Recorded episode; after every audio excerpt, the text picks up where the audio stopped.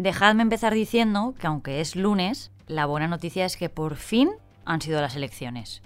Hoy habrá gente más contenta y otra más enfadada por los resultados de ayer, pero vamos, la tortura de promesas ha acabado. Nosotros seguimos a lo nuestro. No todos los héroes llevan capa, es una frase hecha que me encanta, la verdad. Pero es que no puede ser más cierta para evidenciar algunas situaciones cotidianas que terminan cambiando la vida de algunas personas. Hay héroes y heroínas en nuestro vecindario, en nuestro trabajo y hasta en el colegio de nuestros hijos. Solo hace falta estar atento y saber valorar lo que pasa a nuestro alrededor. En los buenos días somos especialistas en descubrir esas capas, por muy escondidas que algunos las quieran llevar. Y hoy, sin ir más lejos, tenemos algunos ejemplos. Soy Marta Hortelano y cada día, de lunes a viernes, quiero darte buenas noticias. Así que si necesitas un día sin sobresaltos, este es tu lugar seguro. Los buenos días, un podcast diario para ponerte de buen humor. La historia que traemos hoy es la de un viaje de fin de curso como los miles que se están produciendo en estas fechas por los colegios e institutos de nuestro país. Cuando yo estudiaba, el destino estrella era Mallorca, y de allí volvíamos con ensaimadas y con mogollón de historias y chismes. Ahora me consta que los adolescentes se cruzan Europa y me da una envidia.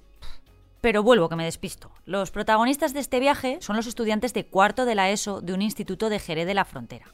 Un centro que se encuentra en un barrio de esos que llamamos desfavorecido, pero para no llamarlo pobre.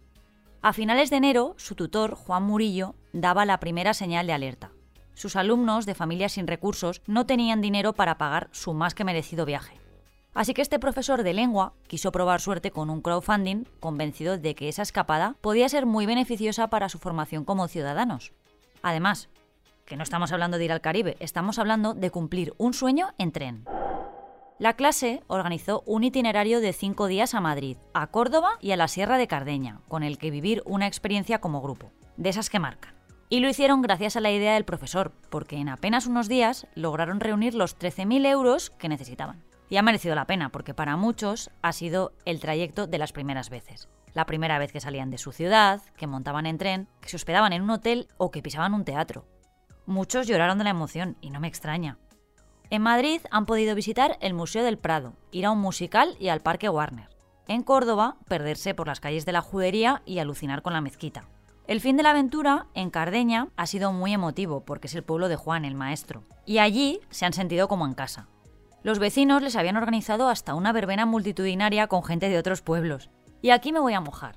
Juan va a ser uno de esos profesores que sus alumnos no van a olvidar. Quizá no recuerden las oraciones subordinadas o no han leído a los clásicos. Pero se han llevado una de esas experiencias que van a recordar siempre.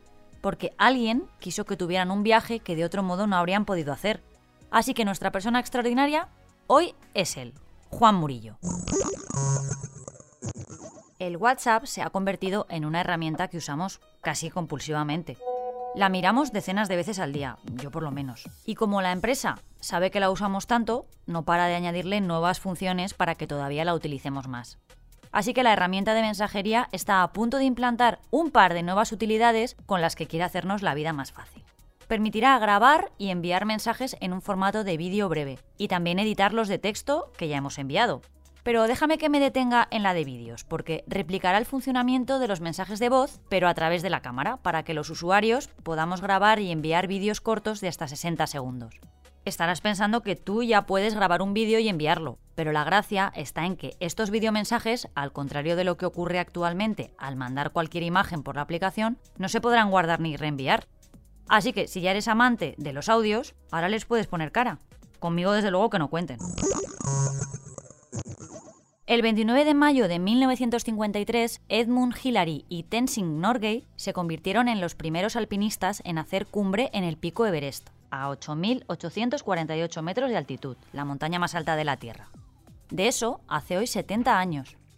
Que era la cima del mundo se descubrió en 1852, cuando entre los estudiosos de la geología se llegó a la conclusión de que ese pico de la cordillera del Himalaya podría ser la montaña más alta de nuestro planeta, desde entonces, la ansiada cima, bautizada en honor a Sir George Everest, un coronel, topógrafo y geógrafo galés, se convirtió en un reto para los más aventureros.